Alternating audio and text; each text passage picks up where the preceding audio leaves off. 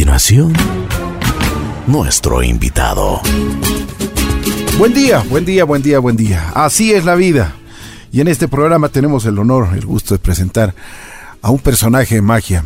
Alberto Astudillo, ese nombre leales ya les puede decir mucho, porque es un hombre de comunicación es un hombre que ha trabajado muchísimos años en comunicación. Bueno, no, podríamos decir tantos porque te va a decir, oye, que ya tienes, ¿cuántos años tienes? Bueno, sí tengo los que aparento.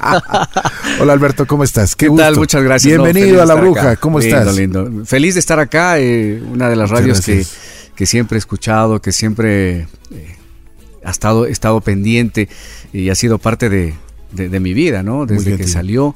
Eh, te cuento que yo oía todas las noches después de hacer deberes en el colegio hasta las 12 en punto que apagaba porque me daba miedo. Eso de los fantasmas de la bruja me ponía mal y algunas veces me quedaba dormido y, empezaba esa cuña de, y yo me lanzaba la grabadora, apagaba y decía no. Y prendía la luz hasta tranquilizarme. Así que es una parte de mi vida la, la bruja. Qué bien. Alberto, ¿cómo estás? ¿Dónde naces? Yo nací aquí en Quito. ¿Hace eh, cuántos años? Hace 47 años.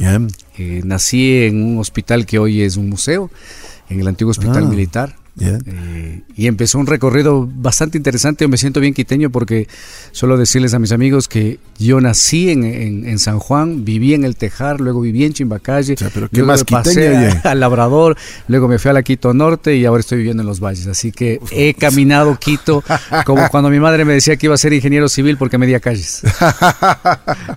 o sea que puede ser tranquilamente alcalde de Quito. Jamás, no quisiera. No. la política para mí es una cosa que, que me disgusta mucho, que me muchas veces me deja atónito con lo que pasa, con lo que vemos, con lo que sucede. Quizá no sea la política la culpable, sino los malos políticos, pero... Pero, Qué mentirosos son, ¿no? Eh, sí, es... Qué sinvergüencería, ¿no? Es increíble, ¿no?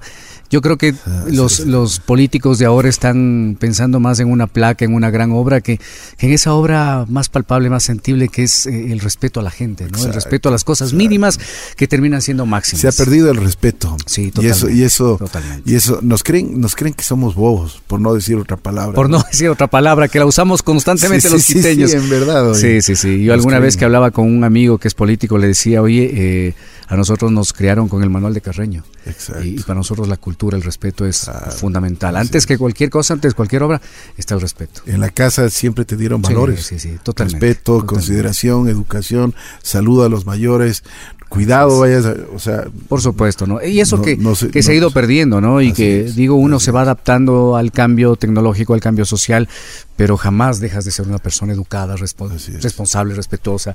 Y, mamita decía no cualquier cosa con el ejemplo. Y, yo creo que eso es fundamental.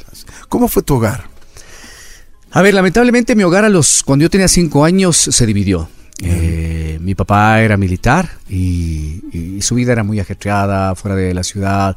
Mi mamá estudiaba, entonces creo que tomaron la decisión de dividir sus vidas y, yo quedé en el medio. Pero siempre pegado a mi mamá porque era, era la que me impulsaba a, todo.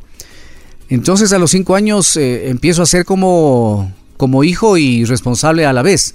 Eh, mi mamá estudiaba y trabajaba, entonces tenía un horario creo que peor que el mío. y y nada, pues ahí mi mamá me decía, esto tienes que hacer, esto se hace, esto compra, esto prepara, aquí te dijo esto, tendrás que hacer esto de acá. Tuviste que tener responsabilidades desde sí, muy sí, pequeño. Sí, sí, desde muy pequeño ya me hacía cargo de muchas cosas en la casa y no me disgustaba, me, encantaba. Creo que algunas veces te acostumbras a eso, te acostumbras a, a, ser quien, quien hace las cosas, ¿no? Aunque a veces parece que se van haciendo muy grandes, muy pesadas, pero te acostumbras. ¿Y, qué escuela estuviste? Yo empecé en el Borja 1, en el centro de Quito, y después me pasé a la Francisco Febres Cordero, La Salle, eh, y ahí terminé la, la... Colegios tradicionales. Colegios tradicionales, sí. ¿Te acuerdas de, tus compañeros? Me imagino que tienes. muchos. me imagino que ya tienes grupos de WhatsApp de los compañeros y Creo todo. Creo que tengo 20 mil grupos de WhatsApp que es imposible contestar a todos, pero, pero sí, sí, sí, me acuerdo de muchos amigos. Eh, Mauricio Javier Ortiz y Fuentes, nombre completo para un gran amigo de, la escuela. Eh, todavía nos hablamos. Dicen que son los mejores amigos de toda la vida. Qué bárbaro, sí, es, es increíble las cosas que, que hemos pasado, las cosas que hemos vivido. Él vive en Italia ahora, pero constantemente. Creo que chateo más con él que con mis amigos que están acá. Increíble. Es, es increíble. Siempre estamos hablando de deportes, estamos hablando de animales. Es un loco por los animales igual que yo. Entonces siempre me está mandando información de lo que están haciendo allá, de lo que estamos haciendo acá. Eh, entonces sí, hay, hay mucha gente que, que, que quiero mucho, que respeto mucho y que, y que hemos crecido juntos. Bueno, eso he crecido entre comillas, porque no hemos crecido mucho. Oye, ¿Qué deporte te practicabas cuando eras adolescente? Yo empecé haciendo fútbol. Yeah. Para mí el fútbol era una de las disciplinas que, que más me gustaba. ¿De qué jugabas? Jugaba de lateral derecho, Bien. tipo Antonio Valencia. Muy lejana la comparación, pero, pero en esa posición. Eh, jugué en la escuela, jugué en el colegio, jugué en el Nacional hasta los 16 años. Ah, qué bien. Eh, cuando uno pensaba que el fútbol era lo que quería hacer y, no tenías otro plan, plan B no había. Yo quería jugar fútbol. En ese tiempo Marcelo Vicente Cabezas, que era mi entrenador, que fue gran figura de, los de los puros criollos, me decía, eh, tienes futuro, eh, tienes talento, eh, mejora tu técnica y vas a llegar. Entonces uno se Claro, convencía de eso, claro, ¿no? Pero, pero la vida tiene cosas y curvas medias raras que, que hay que saberlas coger de mejor manera, ¿no? ¿Y qué pasó? O sea, Bueno, creo que no era lo suficientemente bueno como para seguir, hay que reconocerlo. Eh, no fui disciplinado, me gustaban más otras cosas, eh, hacía muchas cosas alternativas a- al, al tema del fútbol, entonces los entrenamientos no eran como Claro, tenían que ser y es. cuando ya empecé a reaccionar en el tema físico, por ejemplo, me di cuenta que ya mis compañeros de equipo me llevaban una ventaja enorme. ¿no? Y físicamente, pues uno tenía que aprovechar y si no aprovechabas, pues ibas perdiendo espacio. cuando terminas el colegio, después, ¿qué haces? Cuando termino el colegio, la verdad es que me toca tomar una decisión muy importante en mi vida porque no tenía claro lo que iba a hacer. Eh, yo en el colegio hacía unas, unas especies de crónicas de los equipos del, del colegio y, y me gustaba mucho, me gustaba escribir, me gustaba la fotografía, eh, por supuesto siempre me han gustado los deportes y, y dije voy a estudiar comunicación social, esto es lo que quiero. Me fui a la Universidad Central y me dijeron no porque usted es físico matemático. Yo estuve en una generación en la que decían el que Claro. sabe sabe, el que no hace sociales, entonces uno no quería hacer sociales.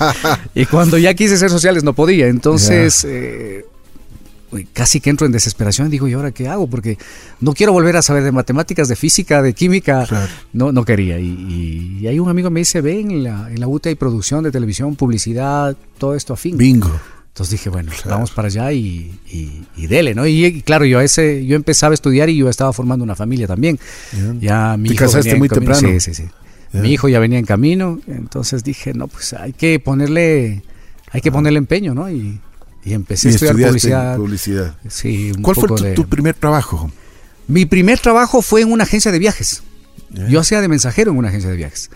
Eh, ellos hacían una revista que se llamaba Crucero y yo me encargaba de repartir las revistas en todas las agencias, en el diario Hoy, en ese momento que, que fue algo increíble porque yo empecé a repartir las revistas en el diario Hoy, llegaba a dejar Crucero y en algún momento eh, Diego Cornejo leyó una de las crónicas y me dijo, ¿y esto? Le dije, escribí yo un viaje que hice eh, en bicicleta, en alguna cosa así, súper informal y todo.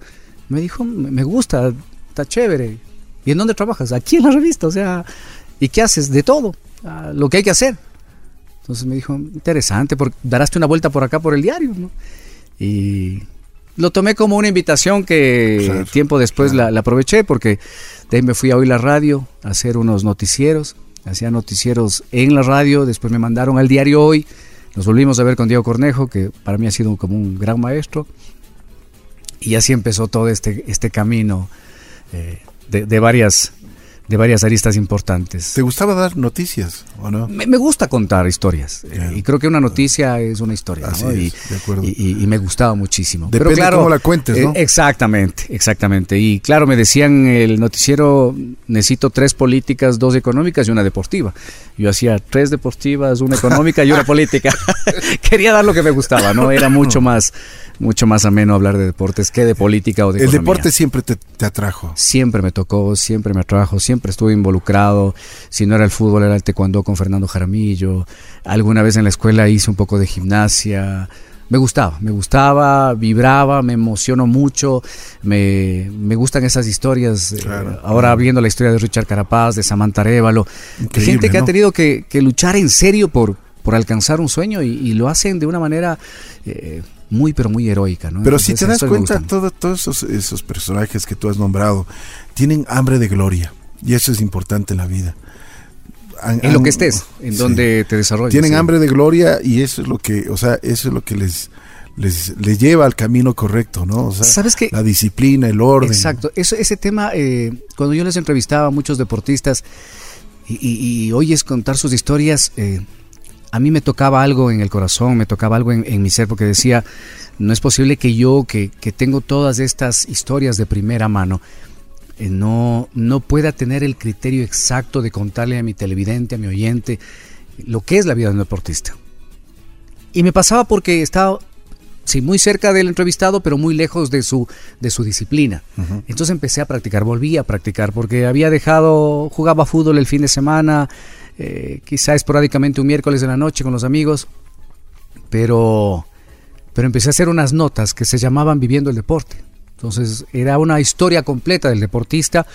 Eh, me involucraba mucho con él, veía qué comía, a qué hora se levantaba, cómo entrenaba y contaba la historia de un día a día con todos los deportistas. Hice muchísimas cosas. Eh, de hecho, Ramadán me hundió la costilla boxeando. Beber Espinosa, el gigante, rompió una cámara con una patada de giro. Eh, casi nos volcamos haciendo rally con los hermanos Cuenca. Bueno, todas esas historias porque yo quería vivir el deporte, quería estar ahí y cuando me toque comentar sobre esos deportistas tener un criterio más exacto, ¿no? Distancias, velocidades, tiempos, resistencias, todo eso. Y no lo iba a poder hacer solo escuchando, solo viendo, sino más bien viviendo.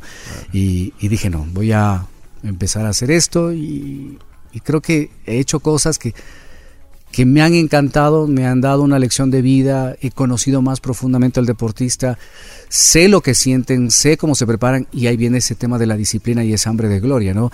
Eh, muchas veces eh, caminando hacia la cima del Cotopaxi con Carlita Pérez, escuchar cómo ella desde los 8 o 9 años quería llegar a una cima y llegó al Everest y es una de las cinco mujeres latinoamericanas en hacerlo. El Topo Mena también, empezando en el colegio, llegar al Everest sin oxígeno, ser el más joven además en el mundo en llegar sin oxígeno al Everest. Uno dice, wow, o sea, tienen entre ceja y ceja lo que quieren hacer en la vida y eso es lo que a muchos nos falta, ¿no? De acuerdo.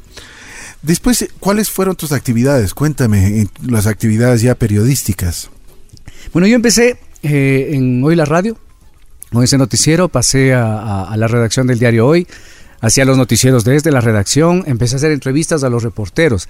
La idea de este noticiero radial era tener la información de primera mano que iba a salir al día siguiente en el periódico. Llegaba el periodista de Congreso, yo le decía, bueno, ¿qué pasó en el Congreso? Que antes eran más movidos, por cierto. Entonces nos contaba y decían, mañana les cuento cómo terminó esto. Luego salía a las páginas web, empezaba bozandes.com, HCJB, también hacía radio acá, empezamos a hacer eh, páginas deportivas, las primeras páginas deportivas en web, y, un ex jefe del diario Hoy, Carlos Gijón, me dice, necesitamos un productor en Ecuavisa, ¿qué te parece si te sumas al proyecto? le dije, bueno, me parecía una empresa gigante, una empresa grande, una buena oportunidad. Y salí del diario Hoy, Hice esporádicamente algunos temas de publicidad con algunos candidatos a la alcaldía y me fui a Coavisa. Y en Ecuavisa, pues eh, empecé con este mundo de la televisión, que ya lo había tocado, lo había hecho un poco en, TV Hoy, que por esos años empezaba eh, saliendo en, las transmisiones de las paradas del trole, y empezó la producción de televisión en, en Ecuavisa. El mismo Carlos Gijón, años después, me dice: Me voy a Teleamazonas, ¿quieres sumarte? Yo le tenía la confianza y el aprecio necesario como para decirle: encantado, me voy contigo. Conozco cómo trabajas, sé cómo son tus proyectos y, yo me, sumo. Fuiste a Teleamazonas. Y, me fui a Teleamazonas y hasta acá me trajo 15 años. ¿Y en la radio? En la radio empezamos otra vez, hoy la radio, después eh, hice, llegué a Radio Bolívar, hacía mi programa La Parola, empezó ahí la Radio Bolívar, radio Bolívar. qué linda radio. Don Jorge Aguilar Ventimilla, un personaje muy querido, un gran gran maestro también, nos ayudó muchísimo en ese Radio tiempo. Pero de esos, de cepa, como se dice. Exactamente.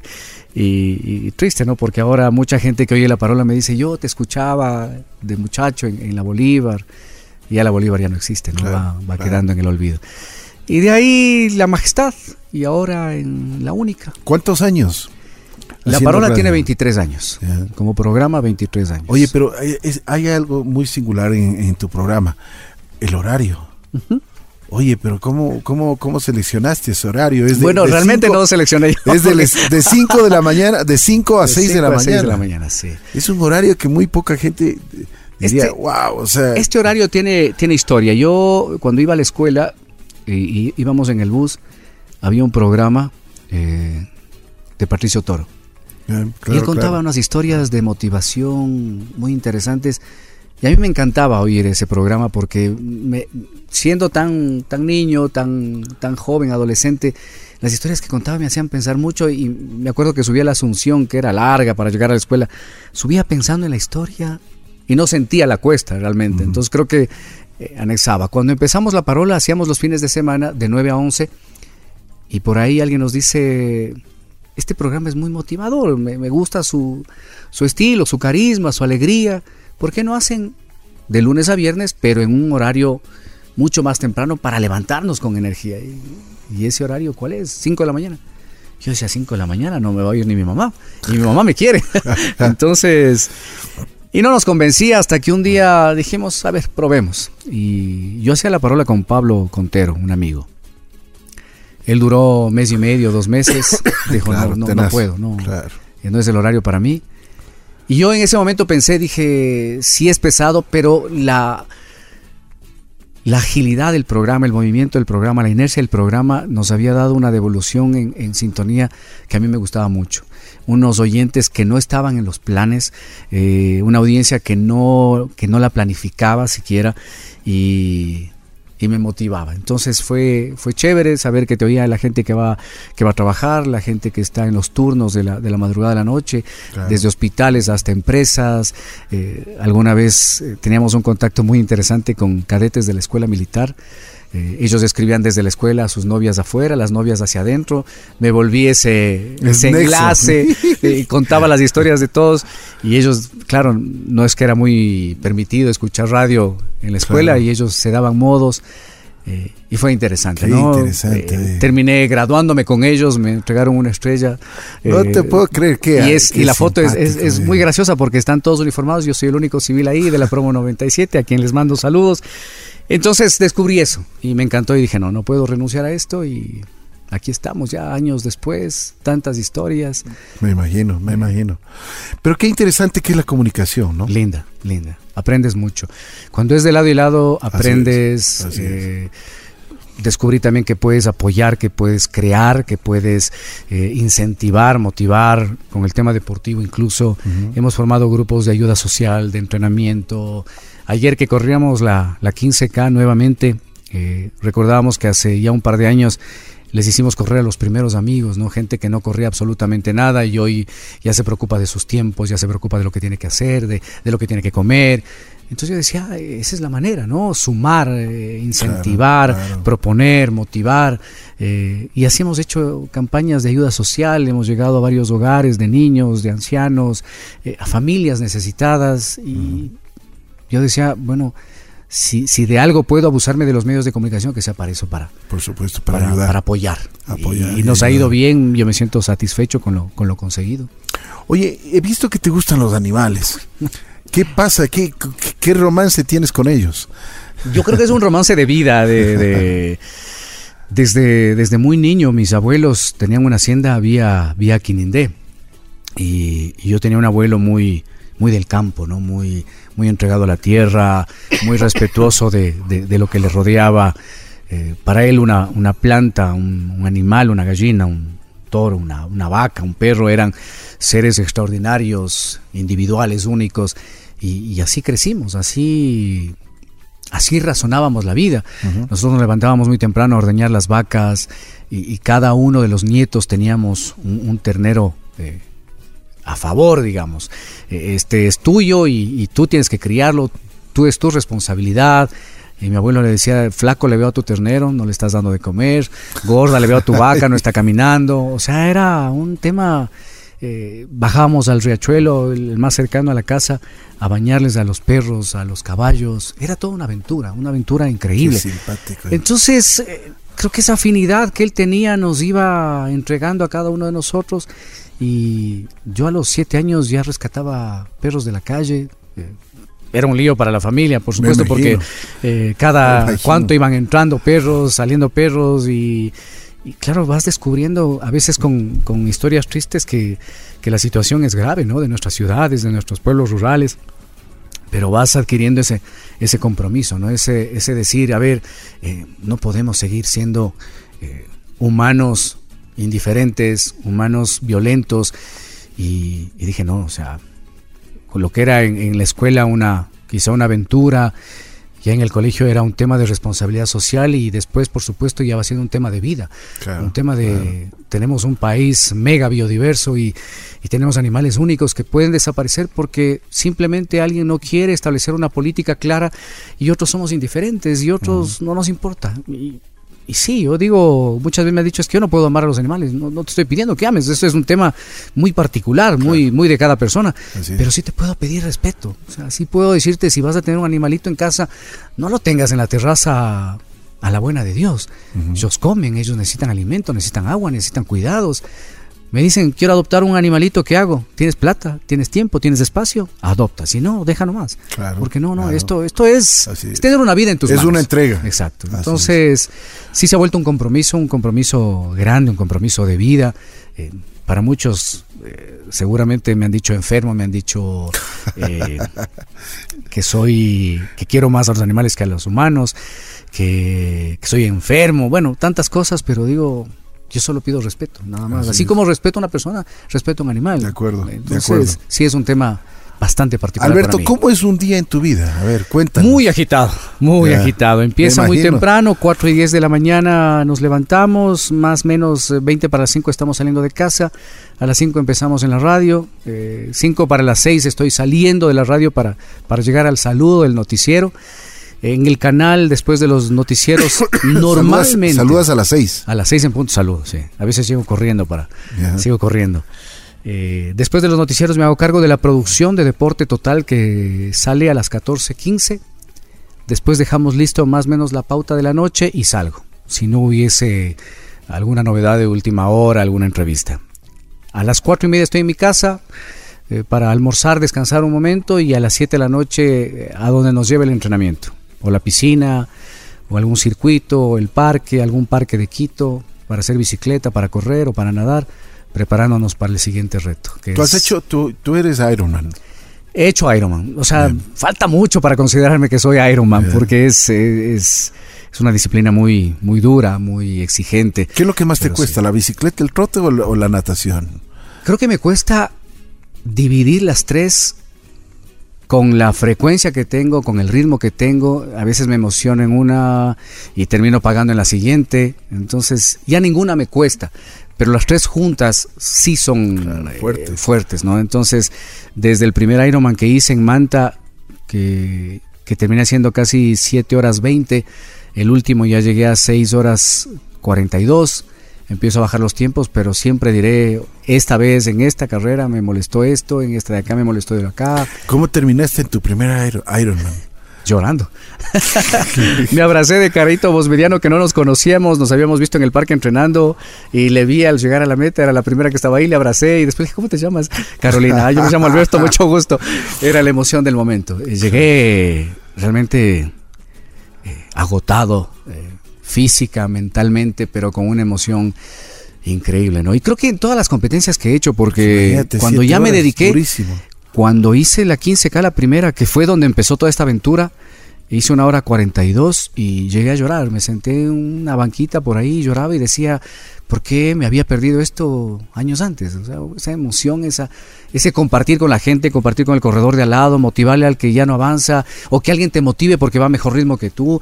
Y es como la vida misma, ¿no? Entonces, eh, me levanté de esa silla hace ya siete años y dije, ¿cuál es la siguiente?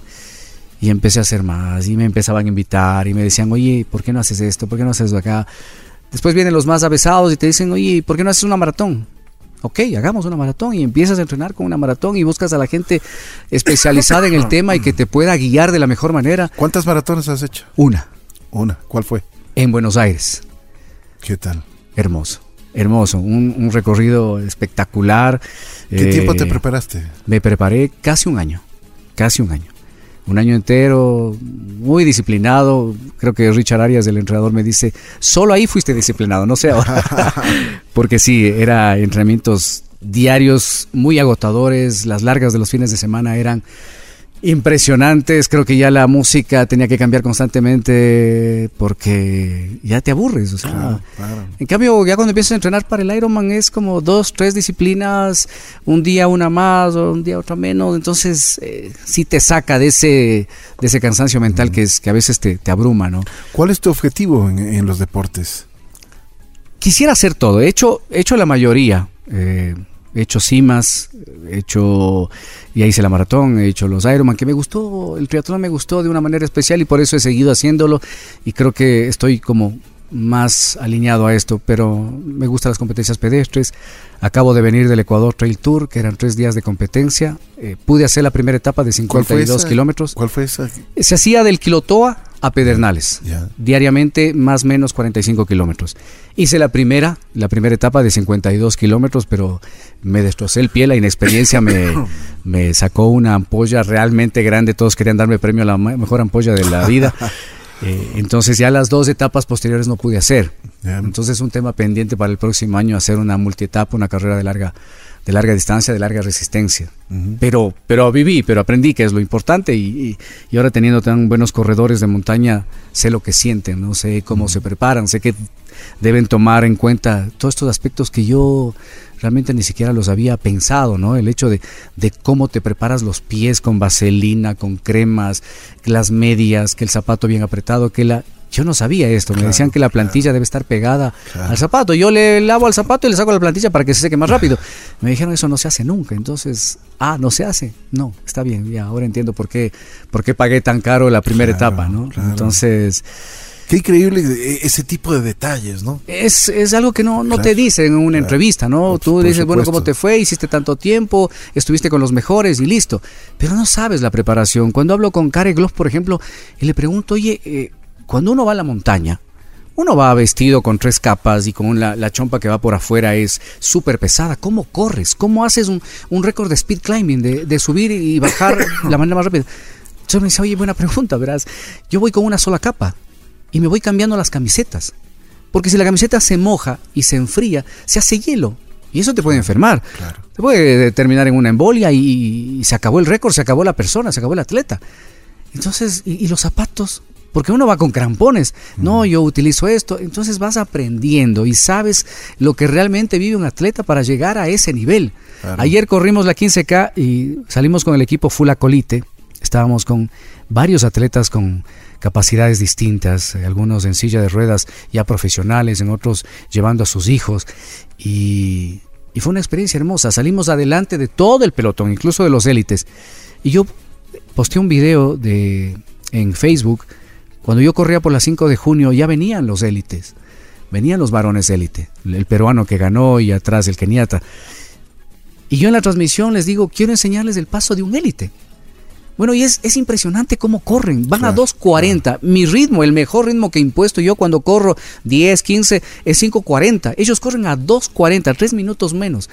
Y yo intento correr al ritmo de ellos grabando en mi celular. Y, y claro, la gente dice, oye, es, es impresionante, nunca puedes estar viviendo el deporte ahí tan cerca de ellos. Y yo me mofaba hoy en la mañana decía, ayer estuve codo a codo con los élites, dos segundos de la, de la 15K 2018. Dos segundos, porque es, es impresionante, ¿no? Son unas verdaderas máquinas y vas entendiendo un poco más y dices, eh, 33, 43, 53 minutos a ese ritmo es, es una cosa de locos. Claro, bueno, o sea, Pero realmente es impresionante. Alberto, ¿qué te falta hacer? Llegar a la cima del Everest. ¿Ah, sí? Este, ¿Te propones eso? Me propongo eso. Sí. Ese, es, el sueño de vida. Esas eh, palabras mayores, oye.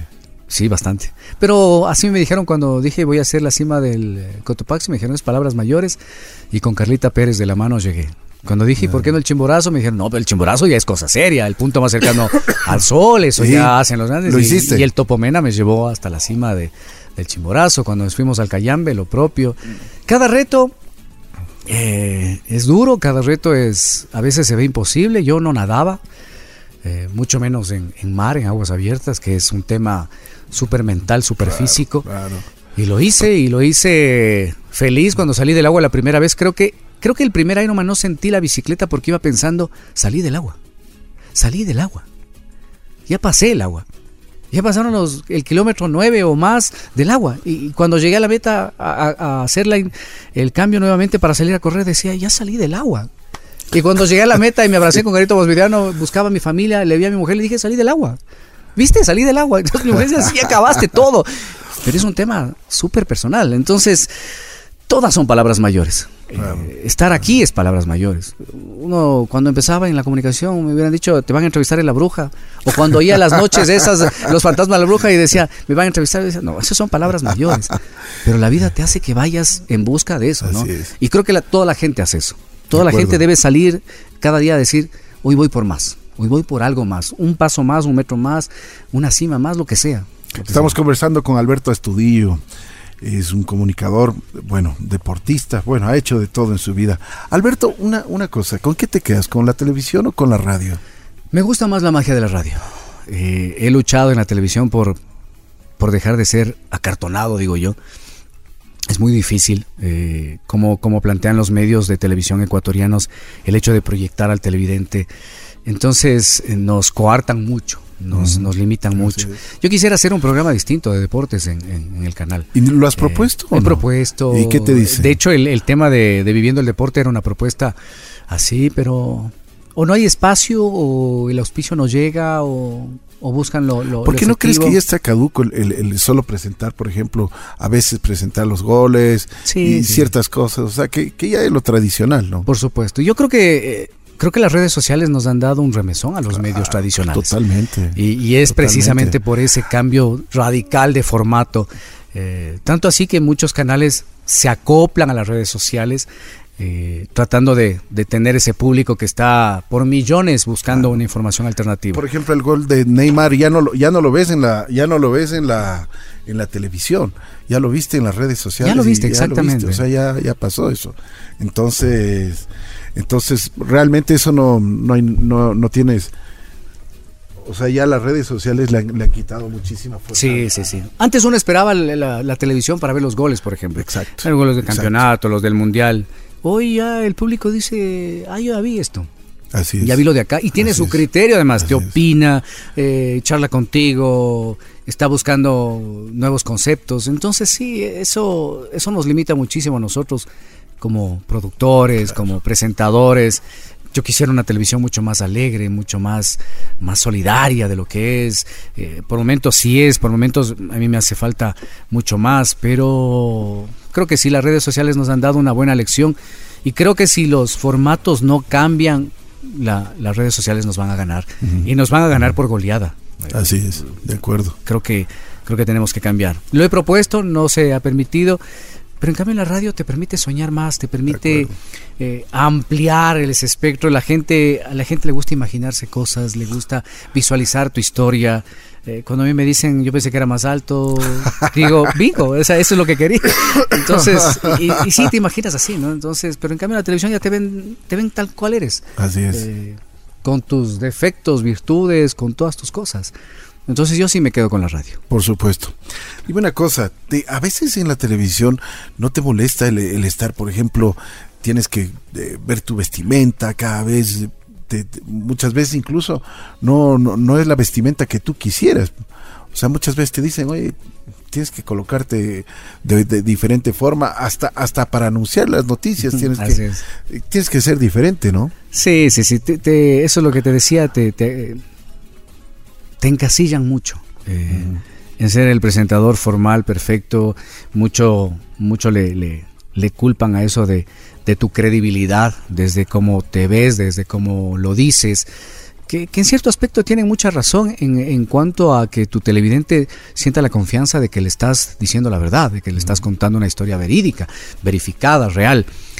Pero si hay gente que, que exagera y termina encancillándote y termina siendo un producto similar en cada canal. Entonces, yo sí creo que que esa formalidad extrema no está bien tampoco. Como la informalidad extrema tampoco está bien, eh, porque puedes pasar al irrespeto al televidente, no te vas a presentar fachoso tampoco, pero no andamos en la calle fachosos, yo digo, y suelo decir esto, eh, yo voy a la radio, no voy... Claro, es tu presentación, tu, presentación, exactamente. personalidad. Eh, entonces, sí, sí me cuesta mucho, pero yo creo que he podido amagar muy bien muchas veces y, y trato de ser tal cual soy en la radio, en el canal. ¿Qué te dice tu mami? Mi mami ya no está. Ya no está. Pero cuando estaba, ¿qué, ¿qué, te decía? Cuando estaba, eh, mi mami no, no, le gustaba mucho opinar sobre mi trabajo. Eh, se mostraba orgullosa. Mm. Eh, pocas veces me hacía comentarios. a veces me decía, me, haces poner roja por lo que dices en televisión. entonces sí, le, le, costaba mucho. Pero era muy discreta ella. Era, ella era psicóloga. Creo que se hizo psicóloga por mí. Creo que esa es una, una verdad absoluta. Eh, entonces era muy discreta, ¿no? toda la vida fue así. Ella hablaba muy poco, pero daba mucho ejemplo. Entonces, eh, alguna vez me hizo, me hizo un comentario de cómo yo les molestaba a mis compañeros de sed. Entonces me decía algún rato, eh, puedes exagerar y, pueden molestarse. Yo le decía, siempre que yo hago una broma, normalmente o en la generalidad de los casos jamás ofendo, jamás ofendo, no soy no soy ofensivo nunca. Entonces, eh, pero sí me gusta otra vez, si empezamos un noticiero, tratar de empezar con energía, con alegría, con alguna cosa que nos motive. Hoy, por ejemplo, contaba lo del equipo este Fula Colite, que he corrido varias veces las últimas noticias, pero nunca he corrido con ellos. Y es otra vibra, es otra energía, es otra, otra sensación. La gente te les aplaude y, verle la sonrisa a estos muchachos, a estos niños. El más chiquito ayer era Tim, eh, de, de un año un poquito más y mirarle cómo, cómo él desde su cuna miraba el entorno, escuchaba el entorno, era como, ¿qué está pasando? ¿Qué, qué, qué, cosa sucede? ¿no? Entonces uno va corriendo y va mirando esto y dice, y ves a la gente que aplaude, que, se emociona viendo al niño y comenta, y el niño, el pequeño. Yo digo, esa es la idea, es la idea de todo esto, ¿no? De, de, de, poder transmitir no solamente lo físico, sino lo sensitivo, que es lo que más te llena. Eso es, eso es, yo creo que esa es una de tus características. Y cuando me dijeron a mí que, que tenía la oportunidad de entrevistarte, yo dije, bingo Con él quería, porque, porque y, te lo digo de corazón, me, interesa a mí mm, no el personaje de la televisión, sino el ser, humano, el que sabe transmitir, sabe transmitir, el que sabe comunicar, el que sabe decirle al, televidente, por más acartonado que esté, su sentimiento. y eso es importantísimo en la vida. ¿Cómo está tu familia? ¿Cómo, cómo, ¿Cómo sientes el apoyo de tu familia? Porque tienes tantas actividades, tu día empieza a las 4 de la mañana, me imagino que tus hijos te verán, cómo te ven, cuál es el punto de reunión, cuál es el punto de apoyo que tú les das a ellos y ellos te dan a ti. Bueno, hoy estamos en un momento de transición, creo yo, porque mi hijo mayor acaba de salir de la casa, eh, empieza a vivir solo. Eh, eso a mí, siendo el, mi, mujer me molesta porque dice, no que eres Iron Man.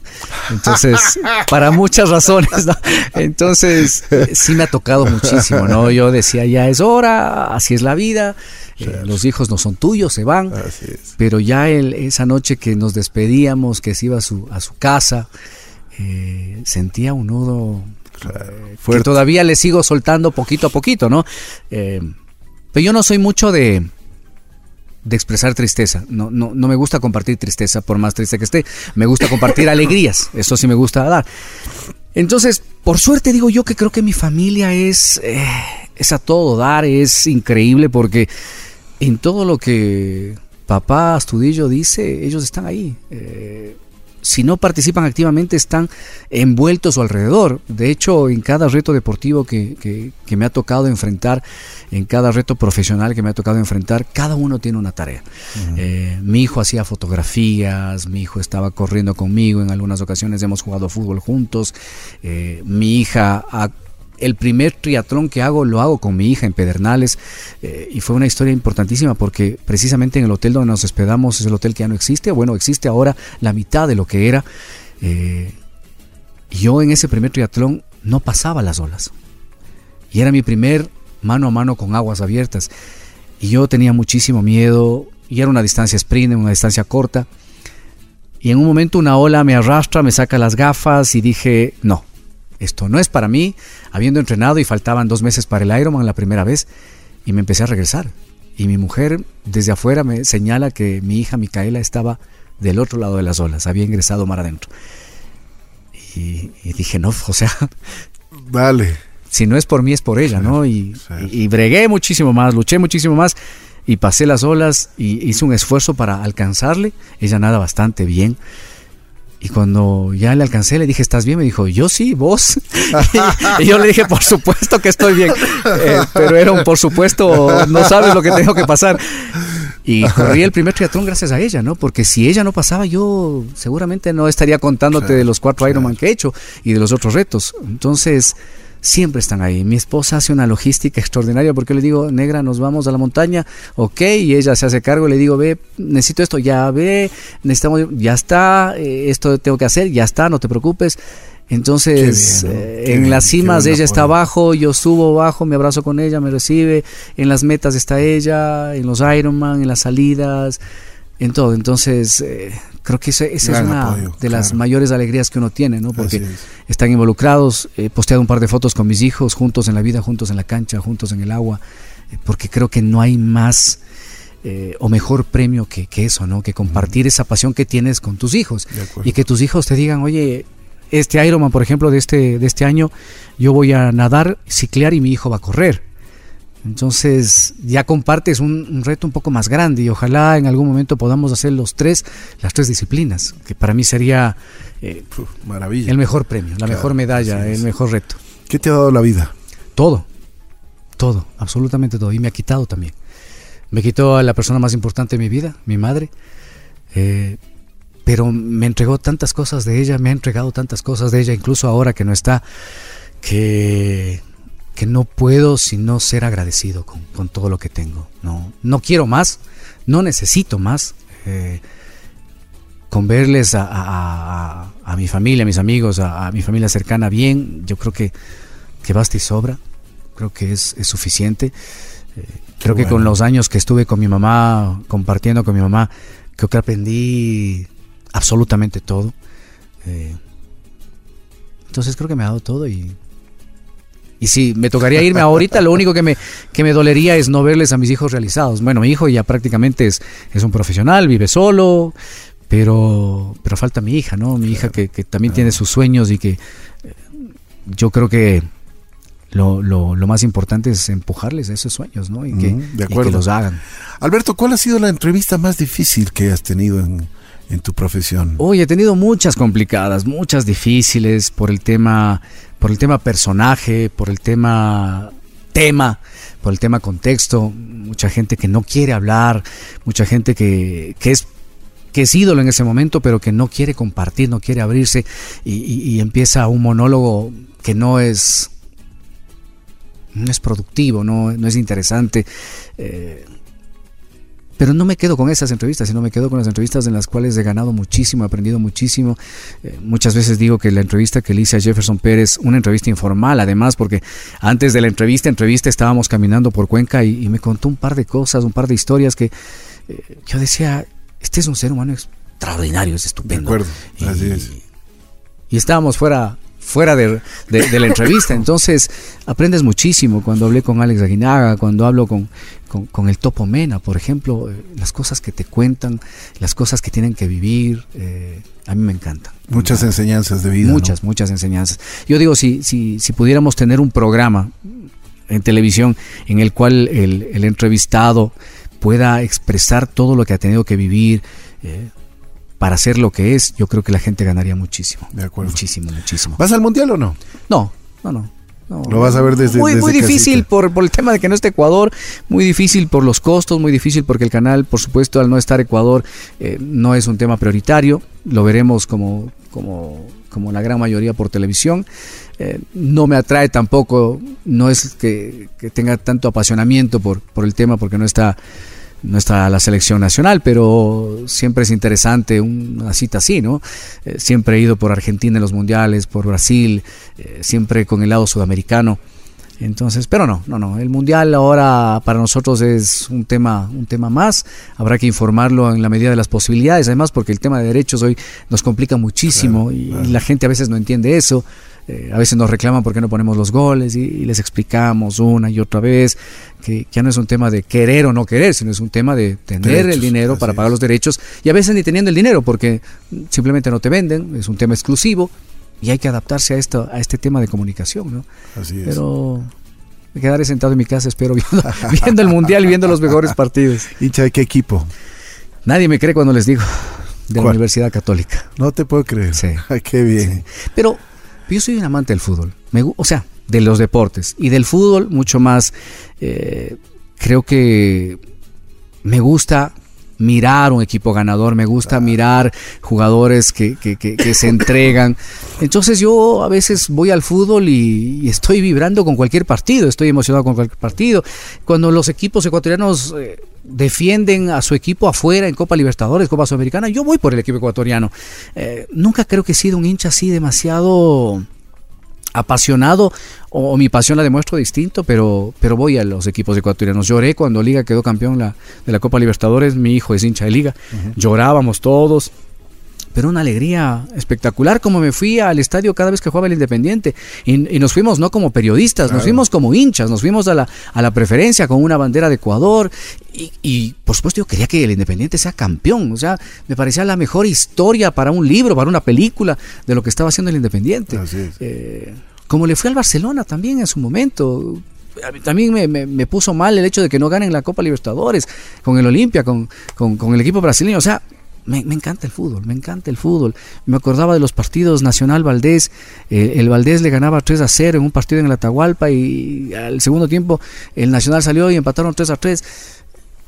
yo gritaba todos los goles, o sea, eh, me encanta el fútbol, me encanta, y me encanta ese fútbol sin, sin violencia, ¿no? Me encanta ese fútbol, seguramente de ese apasionado que al pobre, eh, pobre árbitro le dice lo que sea y la gente se ríe cuando lo tomábamos esto como cultural, como así mismo es, aquí en el estadio uno puede decir lo que sea, pero de pronto cambió esta historia. Yo, yo me acuerdo que a mi hijo a los seis meses le llevé a un partido Liga Espoli. Y solo quería transmitirle esa sensación que yo tuve cuando me llevaron por primera vez al estadio, que subí las gradas de a la preferencia y llegué y vi ese pasto verde hermosísimo de la Atahualpa y dije, wow, qué increíble y le llevé a los seis meses y, ahora le pregunto, ¿te acuerdas? Me dice que no se acuerda. yo le digo, yo quería que sientas, pero, pero bueno, si soy liga algo tiene que ver esa primera visita, ¿no? Alberto, te quiero agradecer muchísimo el haber aceptado el conversar con nosotros. Mi admiración, mi respeto y mi consideración. Me has demostrado una vez más lo que yo lo que yo pensaba de ti, que eres un gran hombre, un gran ser humano. Tienes un corazón gigante, mm, ayudas a mucha gente y yo de lo que he estado leyendo de, de, tu vida, ayudas a mucha gente, pero como dicen, lo que, lo que, lo que hace la mano izquierda no tiene por qué saber la derecha, y lo haces con una, con una sencillez y con una calidad humana única. Simplemente lo digo eso como una entre paréntesis, porque la gente, la gente también tiene que saber cómo es nuestro personaje. Muchas gracias por la invitación. Yo, como te dije al principio, encantado de estar aquí y y sí, ¿no? La, gente que nos conoce, la gente que nos ha ayudado a ayudar, porque sería difícil apoyar, ayudar, crear eh, estando solos. Eh, creo que tenemos esa, esa buena herramienta que son los medios de comunicación para, para levantar la mano y decir quién más quiere. Mucha gente está vida de ayudar, de apoyar, de sumarse a buenos proyectos, de sumarse a, buenas iniciativas y, y creo que yo sí quiero abusarme de esto, de, los medios, de poder llegar con un mensaje positivo, de alegrarle a la gente, de, poder ser ese, ese, esa voz de la mañana que te dice sí vas a poder, sí vas a poder si quieres, nada más, solo debes quererlo. Y ahí estamos. De acuerdo, gracias Alberto, muy gentil. Gracias por todo. Nosotros vamos a continuar en Así es la vida. Qué motivación nos ha dado Alberto Estudillo el día de hoy para continuarla.